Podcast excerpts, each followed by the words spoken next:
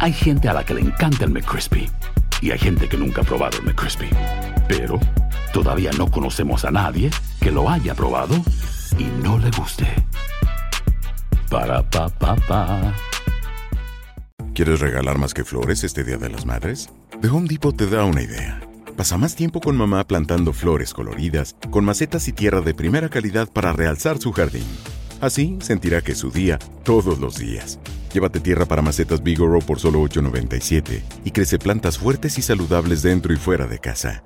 Recoge en tienda y sigue cultivando más momentos con mamá en The Home Depot. Haces más, logras más. Más detalles en homedepot.com diagonal delivery. Lucero junto a José Ron protagonizan El Gallo de Oro. Gran estreno miércoles 8 de mayo a las 9 por Univisión. Y de las mejores. Hola, soy Jorge Ramos y a continuación escucharás el podcast del Noticiero Univisión. El programa de noticias de mayor impacto en la comunidad hispana de Estados Unidos. Hola, ¿qué tal? Muy buenas tardes. Ilia, esta tarde comenzamos en Nueva York y es que el alcalde de la ciudad pidió hoy que cambie la ley de santuario, precisamente para facilitar la deportación de migrantes que cometan delitos. Elian, esta petición refleja la creciente preocupación por la inmigración irregular en la ciudad. Hoy precisamente las autoridades encontraron a decenas de migrantes viviendo en un sótano de una mueblería en Queens. Fabiola Galindo ha estado siguiendo muy de cerca esta noticia y pasamos inmediatamente con ella. Fabiola, adelante, muy buenas tardes. Así es, Elian. El alcalde de la ciudad de Nueva York ha hecho un llamado para hacer cambios drásticos a la política de ciudad santuario aquí en la ciudad de Nueva York, lo que podría poner a inmigrantes indocumentados acusados de un crimen en manos de las autoridades migratorias o ICE. Es la primera vez que el alcalde da estas declaraciones en luz de los recientes crímenes cometidos a manos de inmigrantes que vienen a buscar asilo. Y todo esto ocurre cuando aquí a mi espalda en esta mueblería Queens, Nueva York, se hizo el descubrimiento de al menos 70 migrantes que vivían entre el primer piso de la mueblería y el sótano. El dueño, un migrante también de Senegal, dice que lo único que quería era ayudar a sus connacionales, quienes ya habían sido expulsados de un albergue municipal de la ciudad de Nueva York tras haber pasado 30 días allí y les estaba cobrando, según él mismo, al menos 300 dólares mensuales. Dice que no era un alquiler, sino para crear un fondo y de esta manera buscar un lugar más digno en donde pudieran vivir. Les había pedido que no cocinen ni que carguen baterías eléctricas, pero los vecinos denunciaron que esto sí estaba ocurriendo, lo que representaba un peligro tanto para la vida de ellas como la vida de los vecinos. Por eso los denunciaron a los bomberos y se hizo este descubrimiento. Ahora, algunos de ellos van a poder pasar la noche en otro albergue de la ciudad, pero decenas están pasando la noche en la calle esta, esta misma noche con la lluvia. Es la situación ahora en Nueva York. Ahora regreso contigo, Ilia, al estudio. Difícil situación, muchas gracias. Fabiola, vamos ahora a ver la otra cara de la moneda migratoria. La inmigración está impulsando el mercado laboral y contribuyendo a la recuperación económica del país. Según la Oficina de Estadísticas Laborales, entre enero de 2023 y enero de este año, 2024, cerca del 50% del crecimiento laboral provino de la mano de obra de trabajadores extranjeros. Y no solo eso, también se estima que la economía crecerá 7 millones de millones de dólares durante la próxima década, esto gracias al trabajo de los inmigrantes. Claudia Uceda nos informa desde Washington. En tiempos donde se habla de caos en la frontera con México y hasta de una invasión, un nuevo análisis muestra que la economía va viento en popa, como esta sopladora, gracias en parte a la inmigración. Este jardinero es uno de los muchos extranjeros en la fuerza laboral. Dice además que se divierte trabajando. ¿Trabajas mucho entonces? Todos los días, si es posible los siete días, seis días a la semana. ¿Cuántas horas?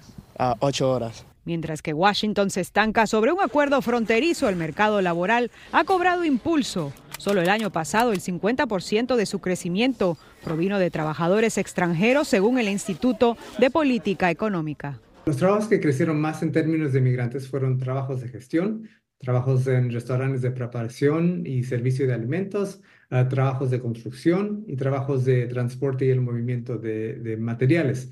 Este colombiano trabaja en un hotel y dice que a su empleador le ofrece su propio sello, echarle ganas.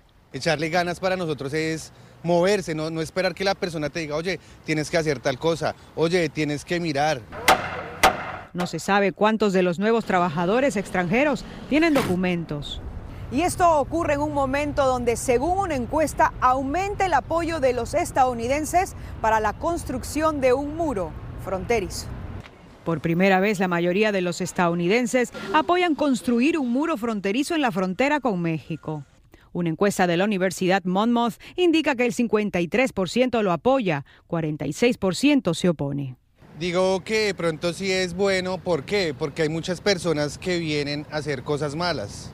Muchos delincuentes vienen y empiezan a... ya, ya no hay seguridad. En Washington, Claudio Seda, Univision. Claudia, gracias. Los votantes de Michigan ponen a prueba hoy las aspiraciones reelectorales del presidente Joe Biden y del expresidente Donald Trump. El presidente Biden quiere hacer un buen papel entre los electores demócratas de ese estado, que será uno de los más disputados en las elecciones de noviembre. Y bueno, Ilia, de hecho, el expresidente Donald Trump quiere reafirmar su liderazgo en la primaria republicana en la que ya solamente enfrenta en la oposición a Nikki Haley. Pedro Rojas nos dice cómo ha transcurrido esta votación. Con triunfos anticipados del expresidente Donald Trump en la contienda republicana y del presidente Joe Biden en la demócrata, miles de votantes de Michigan participan en las elecciones primarias. Sin embargo, Trump corre el riesgo de perder un considerable porcentaje de votos por Nikki Haley y Biden podría recibir un fuerte castigo de votantes autodeclarados no comprometidos, porque rechazan el apoyo de la Casa Blanca a Israel en la guerra contra Hamas en Gaza. No comprometido. ¿Por qué votó no comprometido? Yo quería hacerlo, dijo el demócrata Joe Kapelsak. El mandatario dijo que sus asesores le aseguran que está cerca el cese temporal de hostilidades en el Medio Oriente. Analistas advierten que Biden podría perder todo el apoyo de la comunidad musulmana estadounidense que le respaldó en 2020 si no se acaba la guerra. La republicana Megan Stewart tiene sus dudas. Definitivamente no soy trompista, pero tengo que ver quién me parece mejor, señaló. Eh, grupos republicanos anti-Trump. Eh, la meta es crear una crítica, una alternativa a la visión de país que tiene Donald Trump. Y es que más allá de los resultados, lo que ocurra hoy en Michigan podría denotar serias dificultades tanto para Biden como para Trump. Vamos a dar una opción a los votantes. Es lo que hacemos en este país y es la belleza de este proceso, expresó Haley, quien realizará un recorrido por varios estados de la nación que votarán el supermartes del 5 de marzo. En Washington, Pedro Rojas, Univisión. El presidente Biden se reunió en la Casa Blanca con los líderes demócratas y republicanos del Congreso. A la salida del encuentro, los dirigentes expresaron optimismo de que se estará evitando el cierre del gobierno antes de que se agoten los fondos federales a la medianoche del viernes. Sin embargo, no especificaron si trabajan en conjunto en un plan para evitarlo. En los últimos seis meses, los republicanos más conservadores han llevado al gobierno al borde del cierre tres veces. Donald Trump le pagó 392 mil dólares en gastos de abogados al New York Times. Un juez le ordenó hacer este pago después de desestimar la demanda que Trump le presentó al diario por divulgar información sobre sus impuestos en un artículo publicado en el 2018. El juez decidió que la Constitución de Nueva York protege la decisión del Times y sus periodistas de publicar la información. La empresa Boeing parece estar en medio de una fuerte turbulencia. Así lo dejó al descubierto un reciente informe elaborado por expertos federales en seguridad, en el cual encontraron un ambiente descontento y confuso entre también los líderes de la organización y los empleados. Dulce Castellanos nos tiene las reacciones. La compañía Boeing nuevamente está en la mira de la Administración Federal de Aviación luego de que un panel de expertos concluyera un análisis sobre sus sistemas de seguridad y determinara que la empresa tiene una cultura de seguridad inadecuada y confusa. Este reporte genera definitivamente una presión en la empresa.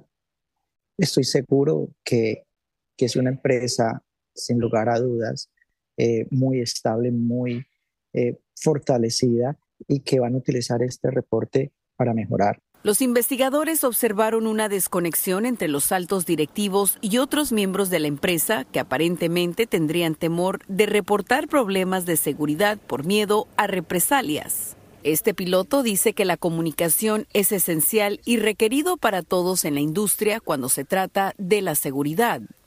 Los expertos no analizaron los incidentes recientes de Boeing, más bien investigaron los estándares de seguridad en general a raíz de dos accidentes fatales en el 2018 y 2019 y años de problemas en la empresa. Boeing informó que apoya el análisis y buscará mejorar sus programas de seguridad y calidad, lo que brinda alivio para los viajeros que se trasladan en las aeronaves de la empresa. Posible las regulaciones estén bien, tenían que revisar todo eso, eh, pero es de humano fallar, ¿no? Posible los equipos están ya deteriorados o algo, pero esperemos que ellos sean lo suficiente eficientes para reparar. Boeing tendrá que cumplir con las más de 50 recomendaciones de la agencia. Mientras eso sucede, muchos se aferran a su fe a la hora de abordar. Yo confío solamente en Dios y sé que pues lo pongo todo en sus manos. Y si Él quiere que lleguemos bien, vamos a llegar bien. En Los Ángeles, Dulce Castellanos, Univisión. Se le está agotando el tiempo a Iván Cantú, el hispano condenado a muerte y quien asegura ser inocente de un doble crimen ocurrido en el año 2000 en Texas. Con lo que parecen ser nuevas pruebas, Cantú se aferra a la posibilidad de que llegue un nuevo juicio. Lidia Terrazas tiene los detalles desde Huntsville, en Texas. Iván Cantú mantiene su inocencia tras pasar 22 años en el corredor de la muerte. Cantú está programado para ser ejecutado por medio de la inyección letal este miércoles 28 de febrero, a pesar de la existencia de nueva información que sugiere que testigos clave en su juicio dieron testimonios falsos evidencia que generó atención nacional en el caso por medio de un podcast publicado por un investigador privado.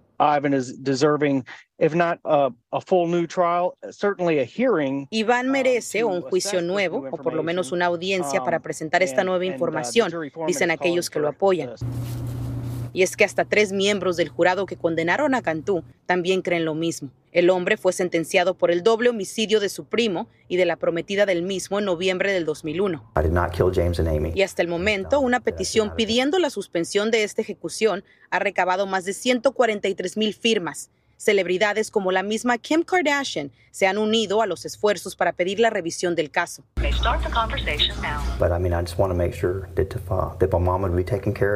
Quiero asegurarme de que mi madre estará bien cuidada, dice Cantú sobre lo que más le preocupa de ser ejecutado, mientras que ella cree fielmente en la inocencia de su hijo y está en busca de un milagro. Hijo es inocente, él no hizo este crimen.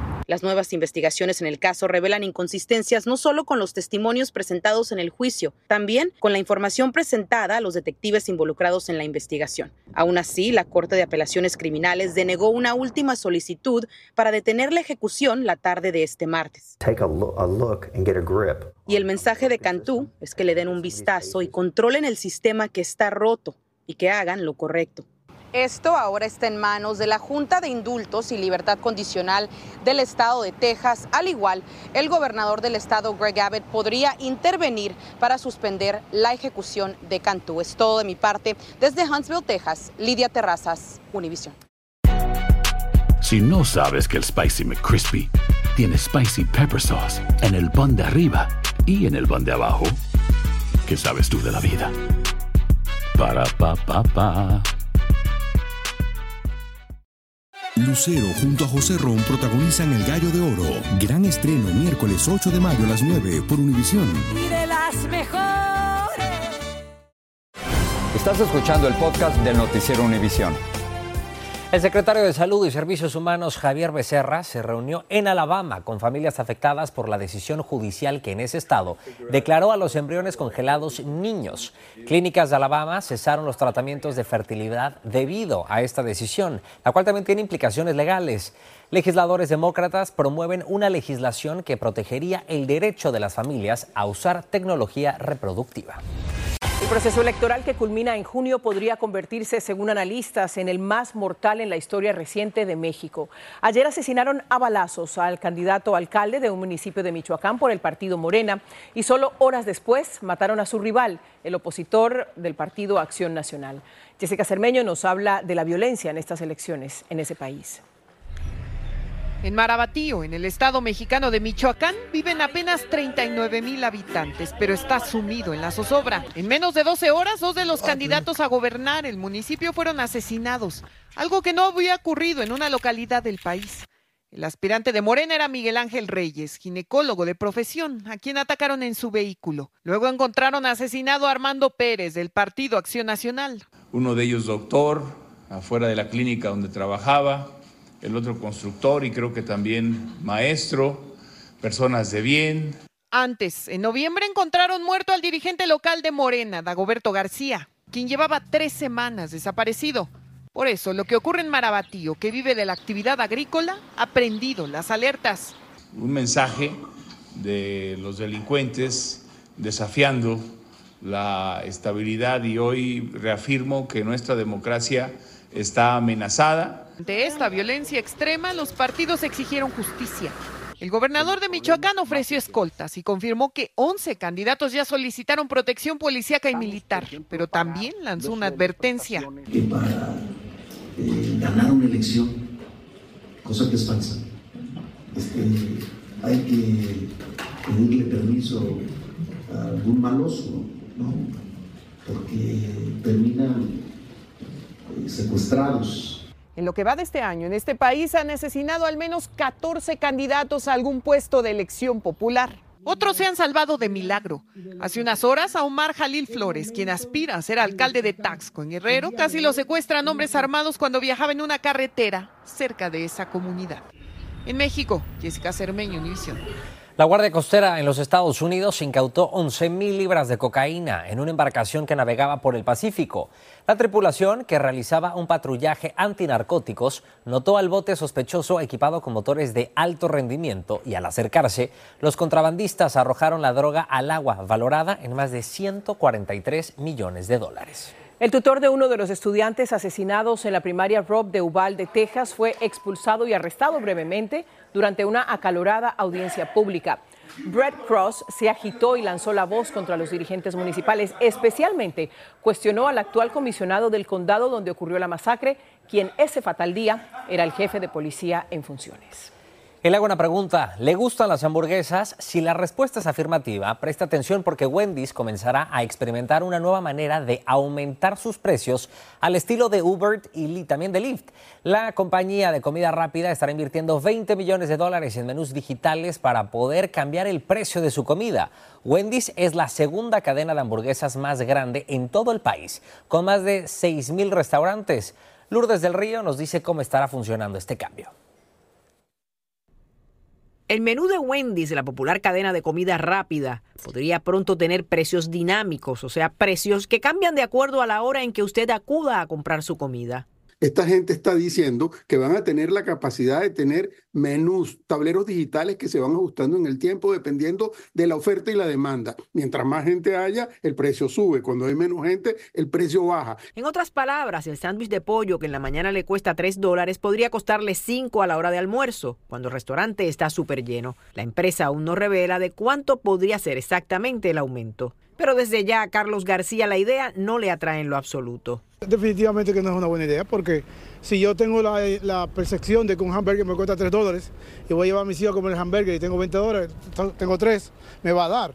Si yo vuelvo en la noche y cuando vuelvo están a 5, no va a alcanzar, porque mi presupuesto está para 20. Y Carlos no está solo. Según una reciente encuesta, un 52% de los consumidores opina que los llamados precios dinámicos equivalen a un aumento abusivo de los precios y el 65% asegura que esto hace más difícil decidir dónde comer. Amparo Arevalo, por su parte, siente que hay que darle tiempo a ver si esto de los precios dinámicos es beneficioso o no. Tiene que aprovechar, claro, pero difícil cuando la gente está trabajando y el horario de pronto es el mismo horario del trabajo. Wendy's dice tener sus razones. Estos precios dinámicos pueden permitirnos ser más competitivos y flexibles, además de motivar a los clientes a visitarnos mientras le proporcionamos la comida que les gusta a un gran valor. ¿Esto es una buena o una mala noticia para el consumidor? Esto es una mala noticia para el consumidor, ya que cada vez que vaya a comprar algo va a tener que pagar más y aparte no va a tener un presupuesto por decir esto es lo que yo voy a gastar cada vez que hacer esta compra, porque a veces me puede costar un dólar más o un dólar menos. Wendy's dice que espera tener todo esto funcionando a partir del 2025. Algunos expertos aseguran que si demuestra que es algo que funciona, muchas otras compañías podrían decidir emular a la niña de los cabellos rojos. En Miami, Florida, Lourdes del Río, Univisión. Macy's anunció hoy que en los próximos años cerrará 150 tiendas y que 50 de ellas cerrarán sus puertas este mismo año. También publicó hoy sus resultados del 2023 en los que registró una reducción de sus ganancias. A cambio, la empresa abrirá más establecimientos de sus tiendas Bloomingdale's y Blue Mercury, que han tenido más éxitos en las ventas. Los estudiantes de la Facultad de Medicina Albert Einstein de Nueva York recibieron una emocionante noticia que les va a cambiar la vida. Definitivamente, Ilia. Y es que una ex maestra de dicho centro hizo una multimillonaria donación que le dará un respiro financiero a estos futuros profesionales. Blanca Rosa Vilches tiene las reacciones. Will be tuition free. Mil millones de dólares de donación para pagar los estudios de medicina. Los estudiantes estallan en aplausos y lágrimas. Una de ellas, Alison Montoya. Uno de mis amigos lloraban, yo estoy gritando con mis amigos, oh my gosh, no lo puedo creer. Sus padres lloraron de emoción, nos cuenta Alison. Soy la primera persona en mi familia que van a estudiar medicina aquí. Ah, mi papá se creció aquí, él se vino de Colombia una facultad que cuesta casi 60 mil dólares anuales y que significa unos 200 mil dólares en deudas estudiantiles. La donación benéfica más grande a una escuela de medicina fue hecha por la ex profesora Ruth Gottesman. Su esposo, un inversionista, le dejó ese dinero al morir el año pasado. El testamento solo le pedía, haz lo que creas sea correcto. Que ayuda mucho con sus futuros Um, siendo doctores y ayudando a la comunidad del Bronx. Hace cinco años, la Universidad de Nueva York también anunció una donación que permitió que 400 estudiantes asistieran totalmente gratis a la escuela de medicina y evitar así los 300 mil dólares en deudas estudiantiles de sus antecesores. Nosotros no queremos que esa persona se preocupe que, ¿cómo voy a ser un pediatra que no me paga tanto? Y tengo que pagar 300 mil dólares en deudas. Allison dice que le permitirá servir a una comunidad con muchas necesidades. Estadísticamente, además, el Bronx es el distrito menos saludable de la ciudad y el que registra el mayor número de mortalidad infantil. En el Bronx, Nueva York, Blanca Rosa Vilches, Univisión. Definitivamente va a tener un impacto incalculable, no solamente en la vida de estos estudiantes, sino en el Bronx, que tanto lo necesita. En esa comunidad, en ese condado y además que es una cadena de favores. Hoy por ti, mañana por mí. Así es. Con esto los dejamos. Buenas noches. Gracias, muy buenas noches.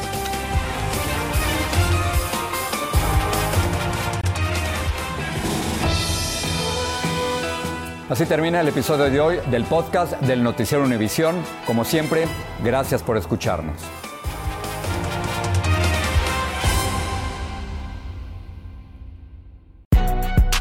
Si no sabes que el Spicy McCrispy tiene Spicy Pepper Sauce en el pan de arriba y en el pan de abajo, ¿qué sabes tú de la vida? Para, pa, pa, pa. Dicen que traigo la suerte a todo el que está a mi lado. Y esa es mi mala fortuna. Basada en el clásico de Juan Rulfo, llega Univisión, El Gallo de Oro. Supongamos que la caponera puede inclinar la suerte a quien ella quiera. ¿Estás tardando en conquistarla? Con Lucero, José Ron y Plutarco Asa. Este gallo está cambiando la vida. En una historia legendaria de amor y azar.